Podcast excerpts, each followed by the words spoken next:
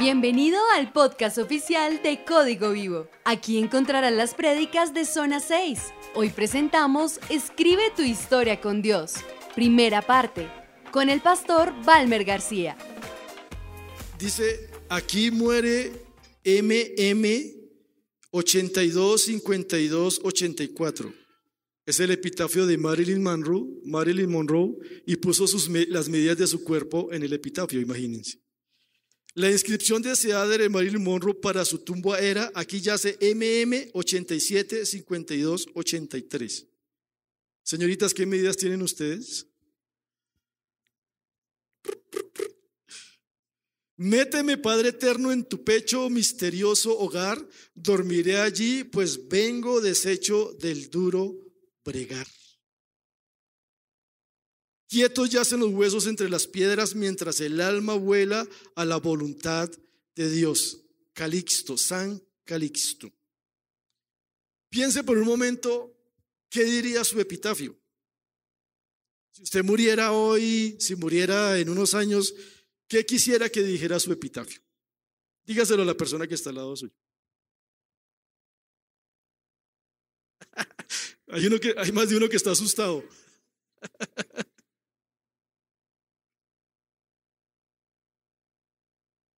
A mí me gustaría que el mío dijera, aquí muere, aquí yace un pastor de jóvenes que hizo la voluntad de Dios.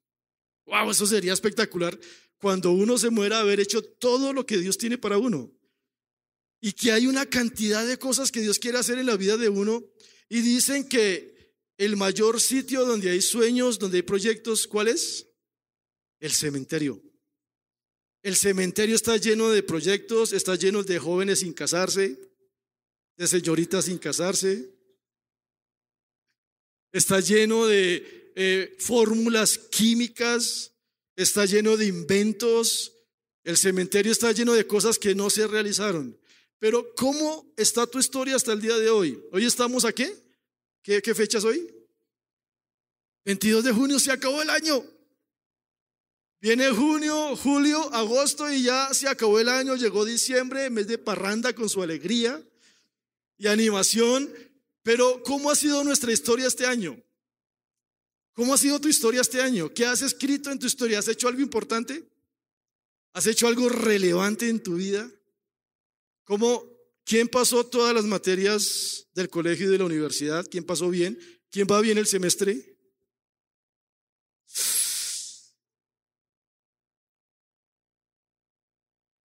¿Quién debe repetir semestre? ¿Tú? Yo pensé que no iban a alzar la mano. ¿Quién consiguió novia este, este año? Alce la mano. ¿Cómo así? ¿Tú no eres casado? ¿Quién empezó la universidad este año? Pero ¿cómo está nuestra historia? ¿Tú? Ah, bien. Y yo quiero contarles una historia espectacular. Y el Señor me ha venido hablando estos días y me gusta mucho lo que dirigió Nicolás, porque Nicolás dijo palabras claves que están en la predicación. Qué bonito cuando se conecta la alabanza con la predicación y con todo lo que hay, porque él dijo algunas cosas que están y yo decía, wow, Señor, estás confirmando. Y me alegra mucho, Nico, cuando diriges, me bendices mucho. Todavía recuerdo cuando llegaste a zona 6 y te ganaste una gorra. ¿Sí te acuerdas cuando eras pobre? es molestando. Y ahora verlo aquí dirigiendo con poder es una bendición de Dios y me bendices mucho. Y más que eres barbado, pues imagínese. Los barbados dominaremos el mundo. Y al que no le salga barba, le vendo petróleo. Vendemos unos cositos de petróleo pero hay una historia espectacular en la Biblia y empieza con Éxodo 1.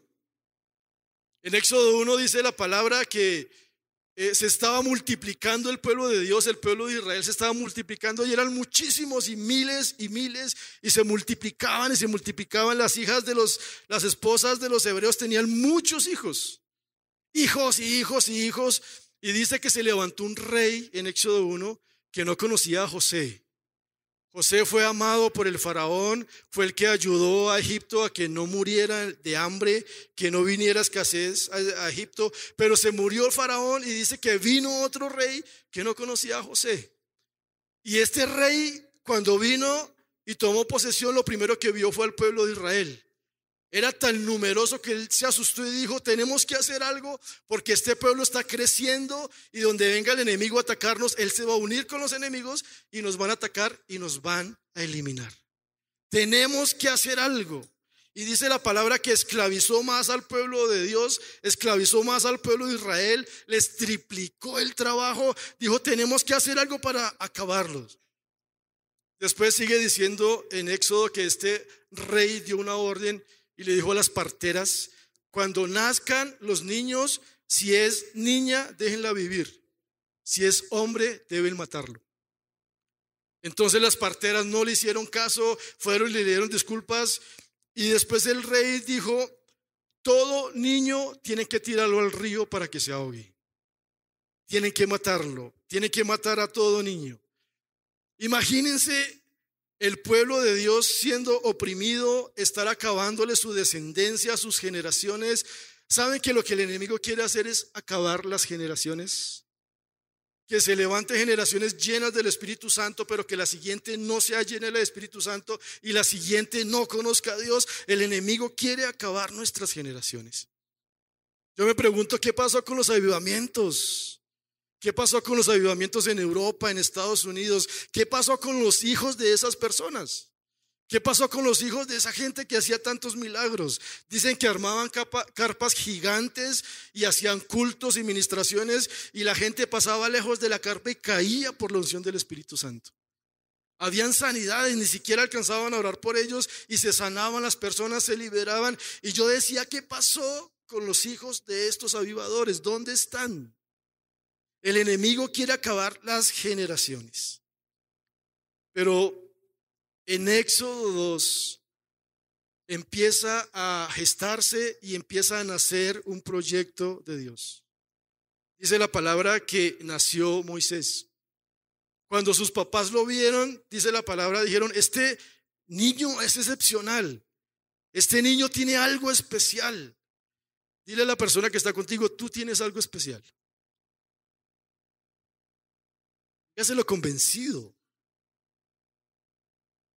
Usted dígale gracias, ya lo sabía. Che, che, ya lo sabía. Cuando los papás vieron a este niño, dijeron, este niño tiene algo excepcional. ¿Qué hacemos? Porque ya está creciendo, no lo podemos esconder más, hagamos algo.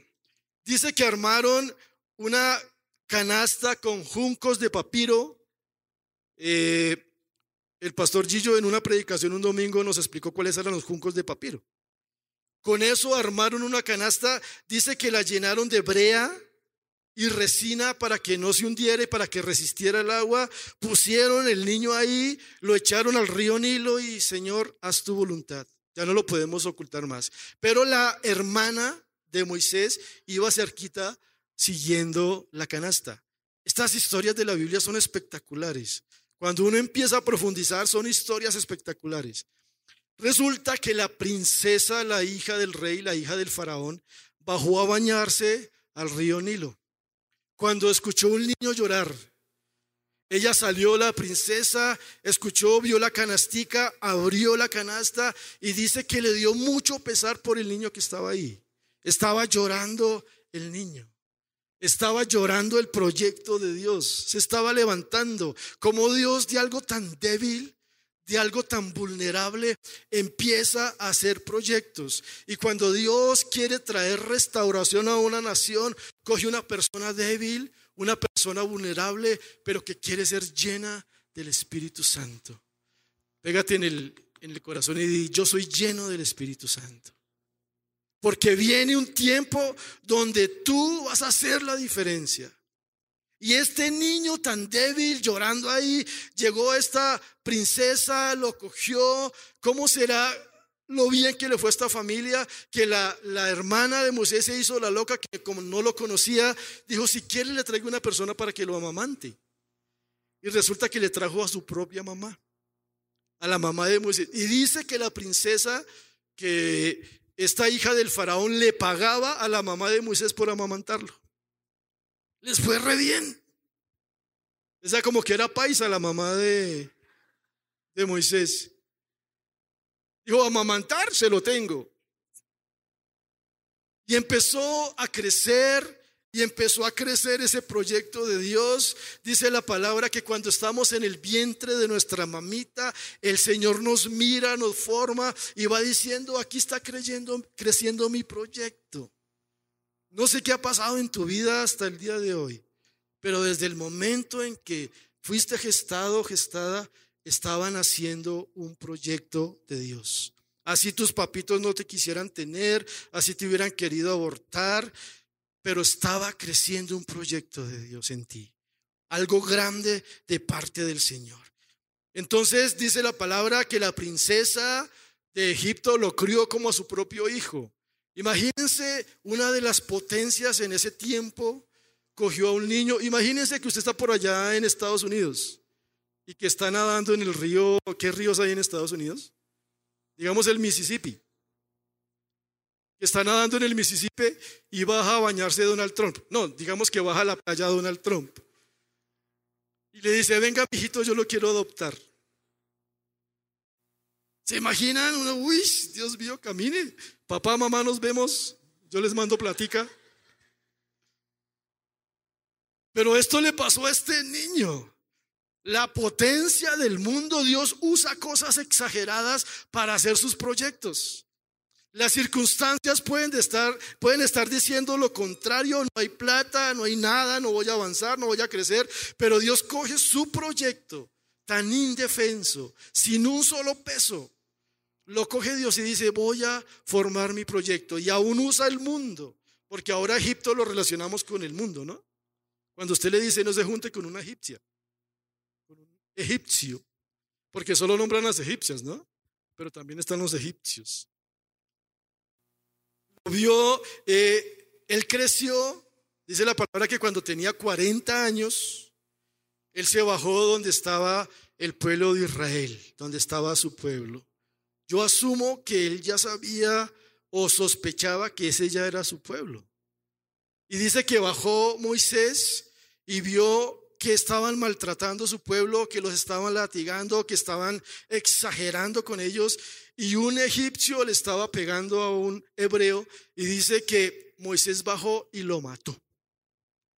Le dio tanta rabia a Moisés que dijo, no, se mete con mi pueblo, lo mató. Y cuando lo mató fue y lo enterró en la arena.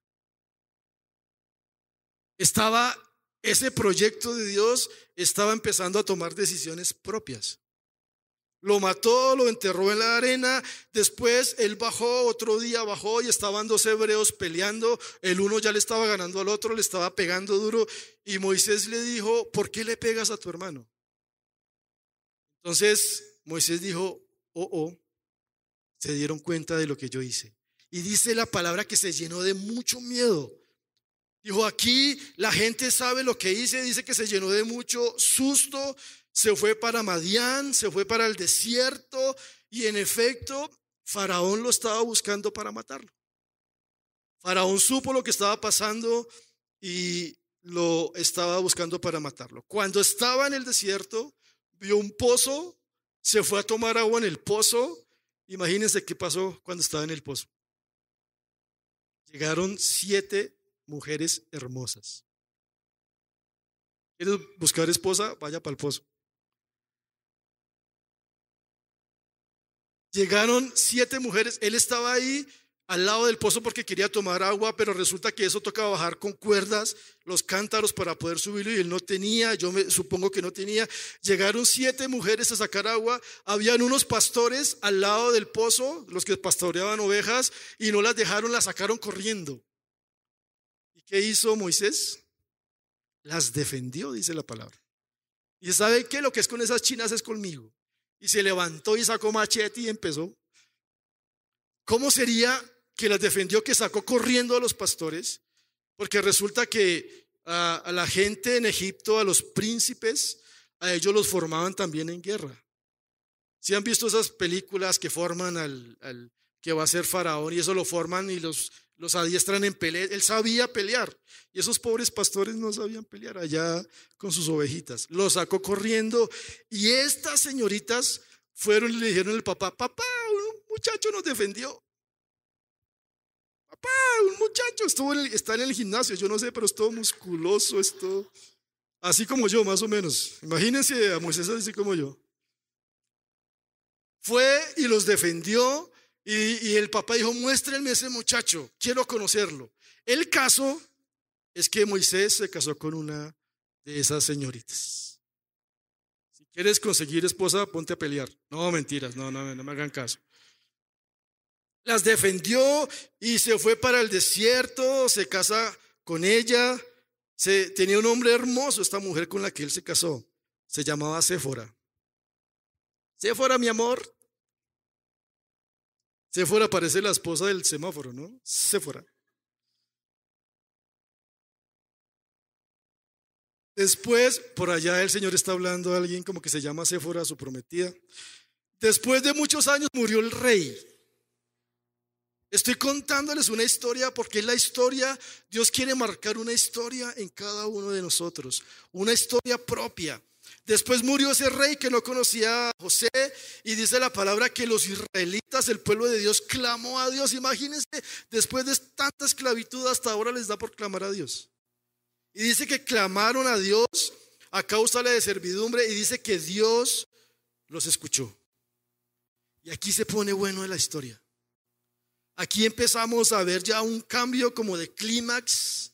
Pasamos de la aventura, de la acción, para adultos, para pasar al clima de lo que Dios está empezando a hacer. Dice Éxodo 3.1. Cierto día Moisés se encontraba apacentando el rebaño de su suegro Jetro, quien era sacerdote de Madián, llevó el rebaño al corazón del desierto y llegó al Sinaí, al monte de Dios. Después de ser un príncipe Moisés, Después de ser, dicen los estudiosos, dicen los teólogos, que posiblemente Moisés era el sucesor de Faraón, que lo estaban preparando para suceder a Faraón. Pero llegó, pasaron 40 años en el desierto y Moisés no tenía nada. Porque dice que incluso el rebaño que estaba apacentando no era suyo, era de su suegro. Salió de Egipto, Moisés salió con lo que tenía puesto porque salió corriendo. Dijo, si espero aquí más, me van a matar. Salió corriendo con lo que tenía puesto. Imagínense 40 años en un desierto cuidando un rebaño. Y los pastores, según uno lee la, Biblia y lo, lo poco que he aprendido en teología, los pastores eran muy solitarios. Ellos mantenían en el desierto dándole agüita a los rebaños, pero él estaba en lo más profundo de su soledad. Dice que llevó el rebaño a la mitad del desierto donde está lo más solo que puede existir en la vida. Yo no sé si tú alguna vez has sentido una soledad profunda. Si te has sentido solo en la vida y está en tu familia, están tus amigos, está tu prometido, está no sé qué, pero te sientes la persona más sola de la vida. Es el versículo 2. Allí el ángel del Señor se le apareció en un fuego ardiente en medio de una zarza. Moisés se quedó mirando lleno de asombro porque aunque la zarza estaba envuelta en llamas, no se consumía por fin algo interrumpió su rutina. Estaba por 40 años, llevaba su rebaño, traía el rebaño, se iba para donde la esposa, vivían con los suegros, 40 años en la misma rutina y de un momento a otro algo extraño rompió su rutina. Dijo, aquí está sucediendo algo. En 40 años que llevaba, no había pasado nada extraordinario en su vida. Dile a la persona que está a tu lado, hoy va a pasar algo extraordinario en tu vida.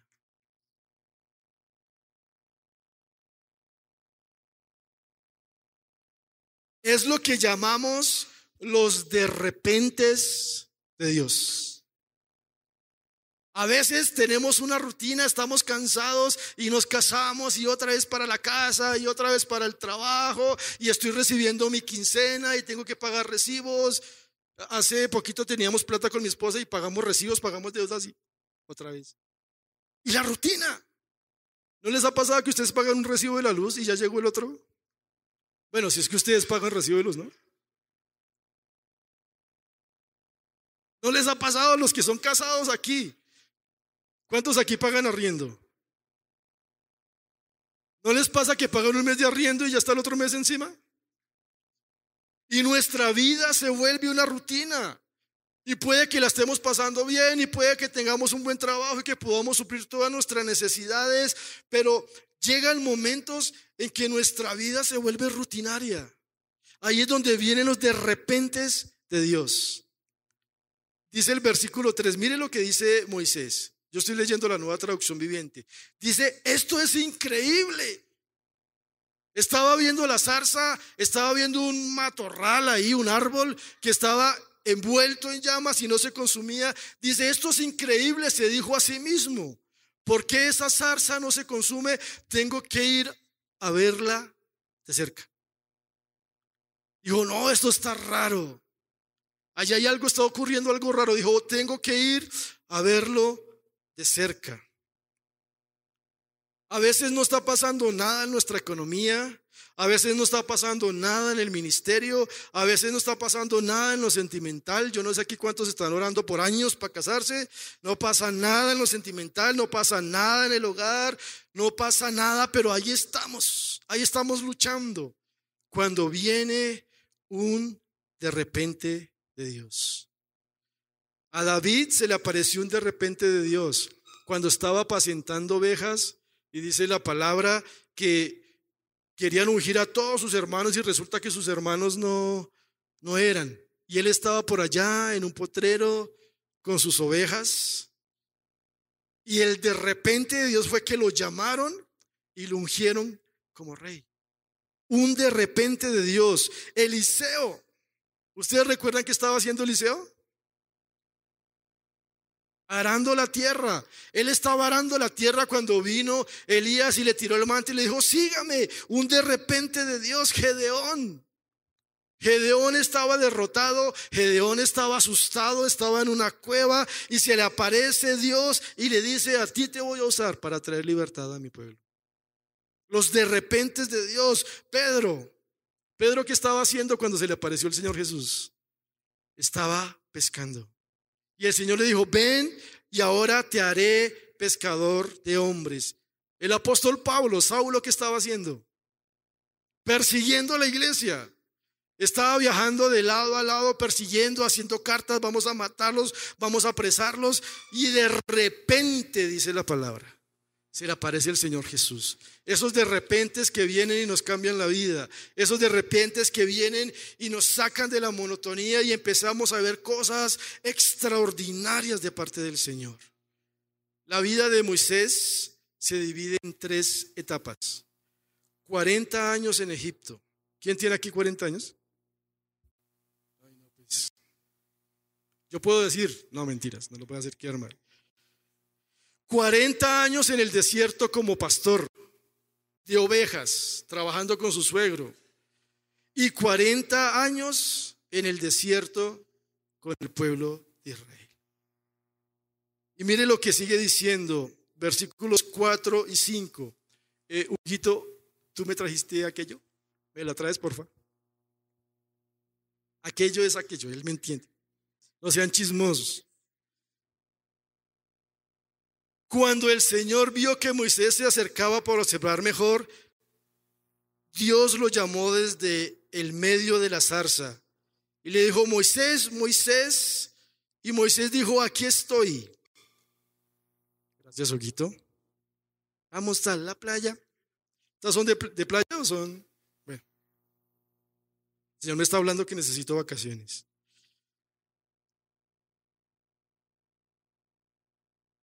Cuando el Señor vio que Moisés se acercaba para observar mejor, Dios lo llamó desde el medio de la zarza, Moisés, Moisés. Repita duro su nombre dos veces. Más duro. Balmer, Balmer. Aquí estoy, respondió Balmer. No te acerques más, advirtió el Señor. Quítate las sandalias porque estás pisando tierra santa. Estas son las sandalias de Moisés. ¿Cuánto calzas, Hugo? ¿42? Ah, bueno. Menos mal que el olor no sale por el micrófono. No, mentiras, mentiras. no huelen feo.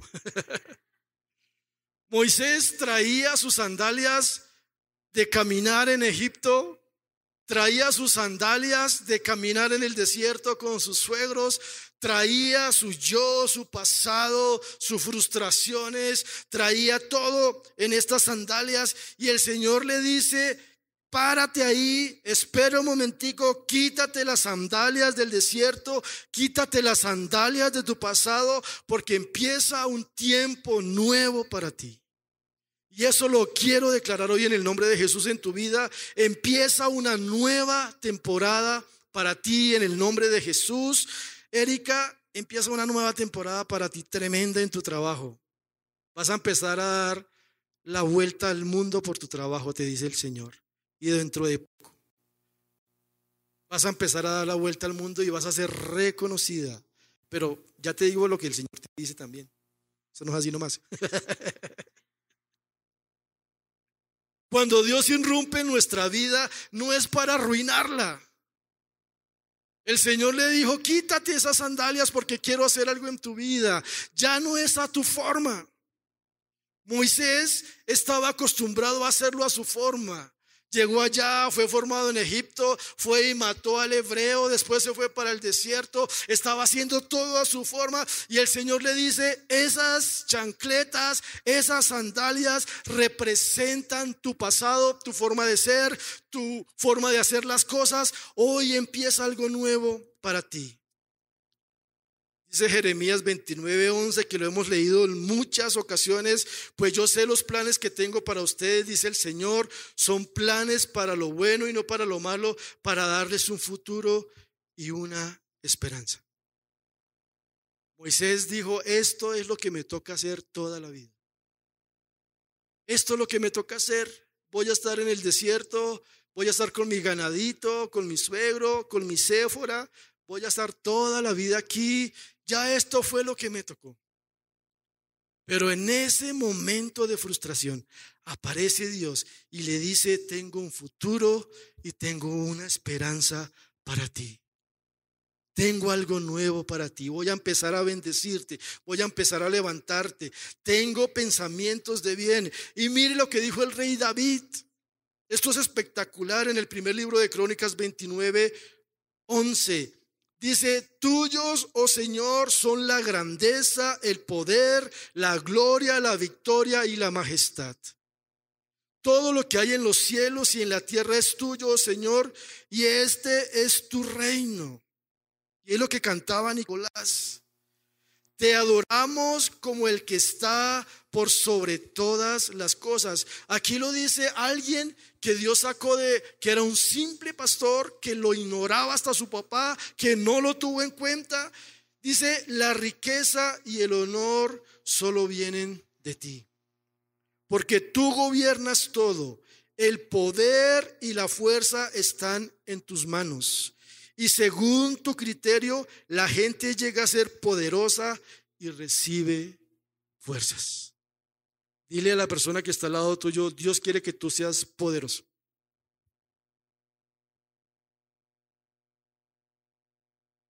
Quiero volverlo a repetir. Quiero repetirlo, perdón. La riqueza y el honor solo vienen de ti porque tú gobiernas sobre todo. El poder y la fuerza están en tus manos y según tu criterio, la gente llega a ser poderosa y recibe fuerzas. Cuando estaba leyendo esto, cuando lo estaba preparando, esta madrugada lo estaba terminando y empezó el Señor a llenarme de fuerzas y de fuerzas y de fuerzas y de fuerzas. Pero hay algo muy importante. Hay algo muy importante, Erika. El Señor le dijo, quítate las sandalias porque a lo que estás a punto de entrar es santo. Lo que está a punto de hacer el Señor con nosotros, lo que está a punto de hacer Dios en tu vida es algo santo, es algo poderoso, es algo lleno de vida, es algo que va a traer prosperidad, que va a romper, que va a arrancar, que va a levantar. Es un llamado santo. Y Dios le estaba diciendo a Moisés, no tomes a la ligera esto. Si vas a venir acá, quítate las sandalias, deja tu pasado, porque tu llamado es santo y con lo que traes en tus sandalias no se puede realizar este llamado. Estoy irrumpiendo en tu rutina. Estoy irrumpiendo en tu vida aburrida. Yo creo que Moisés llevaba hasta ese momento una vida muy aburrida. ¿Se pueden imaginar a Moisés 40 años en el desierto? Yo soy hijo de desastre, no de un desastre, sino que mi papá era sastre, de coser. Y llegó, una vez le dije, Dios, yo no quiero coser más. Mi papá de niño me llevaba a coser allá y a hacer sacos y a montar mangas y le dije, Dios, yo no quiero coser más. Se lo dije cuando estaba empezando a irme bien en la, en la sastrería y le dije, Señor, yo no quiero coser más.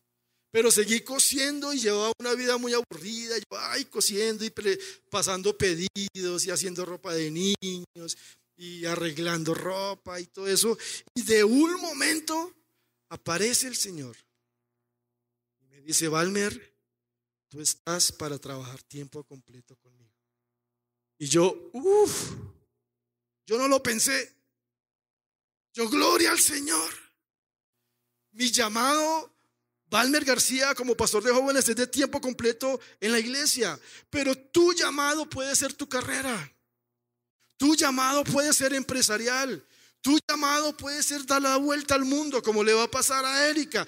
Tu llamado, a veces pensamos que nuestro llamado es estar solo en la iglesia o tocando un instrumento o predicando. Pensamos que ese es nuestro llamado, pero Dios tiene una cantidad de llamados para cada uno.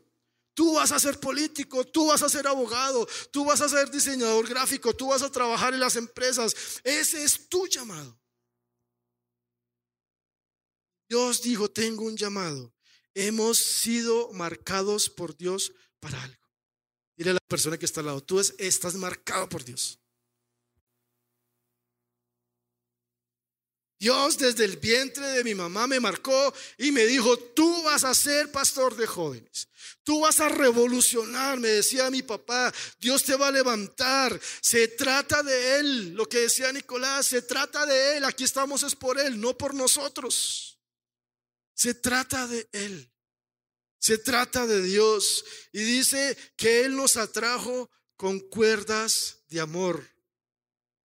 Y le di, Dios me atrajo con cuerdas de amor. Oh, ¿Qué tienes que dejar hoy? La, la palabra que Dios me dio tocó dividirla en dos partes. Hoy estoy en la primera parte. No se pierda la segunda parte. Cuando entras en los proyectos de Dios, debes dejar todo lo que está atrás. ¿Qué está impidiendo que Dios se mueva en tu vida? ¿Qué está impidiendo? El pecado, tu pasado, una relación sentimental pasada, tu orgullo, tu pereza. ¿Qué está impidiendo que el proyecto de Dios se cumpla en tu vida? Yo tuve que renunciar cuando, cuando conocí a Denise y cuando ella me vio y cuando quedó enamorada de mí. Que apenas me vio dijo, este es. ¿Qué hicimos? Ella me dijo, amor, tengo que dejar amistades por ti. Y yo le dije, amor, tengo que dejar amistades por ti. Tengo que dejar cosas que me, se me atraviesan en la vida y no me van a dejar cumplir este proyecto de Dios.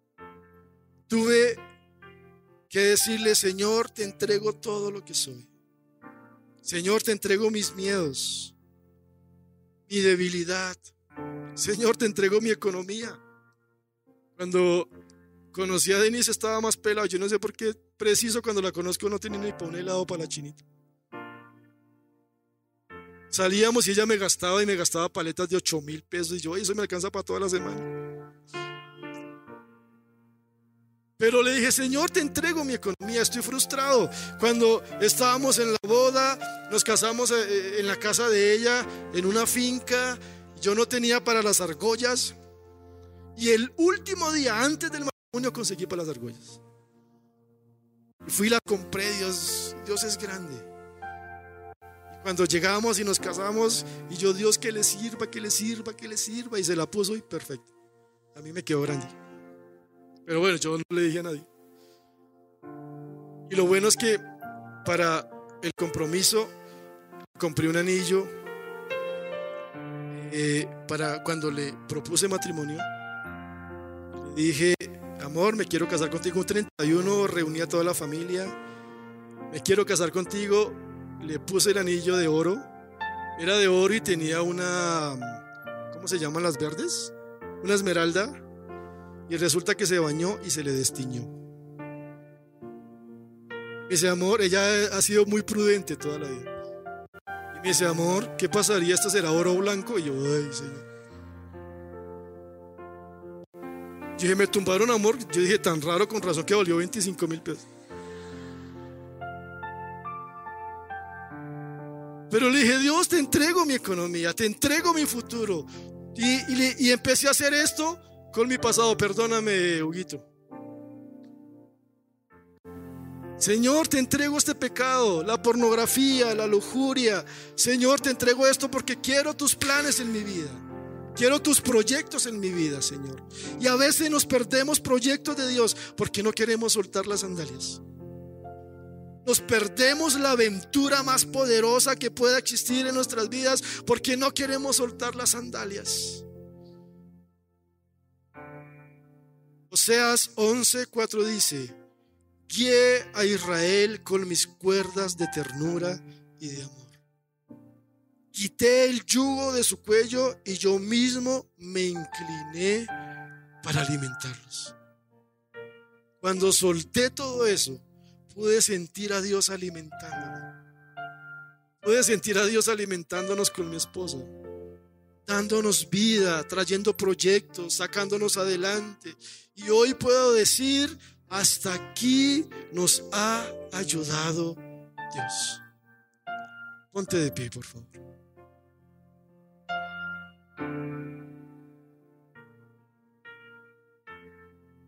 No postergues más tu llamado.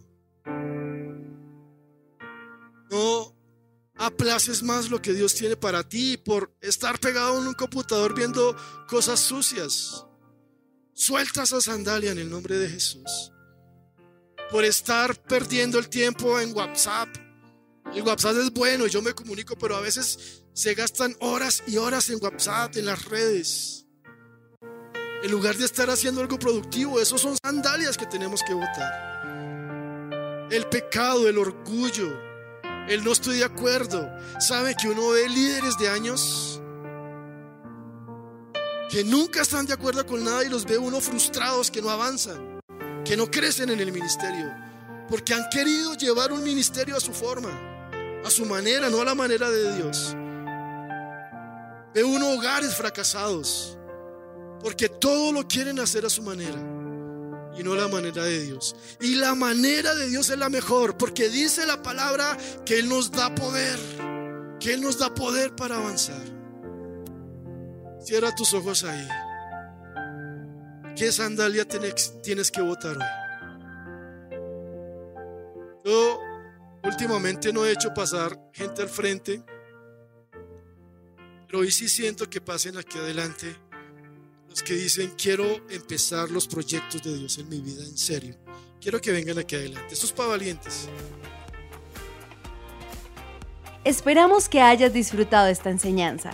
Suscríbete a nuestro podcast en tu plataforma preferida y síguenos en nuestras redes sociales, arroba código vivo cc. Para más información sobre nuestro ministerio, visita www.códigovivo.org.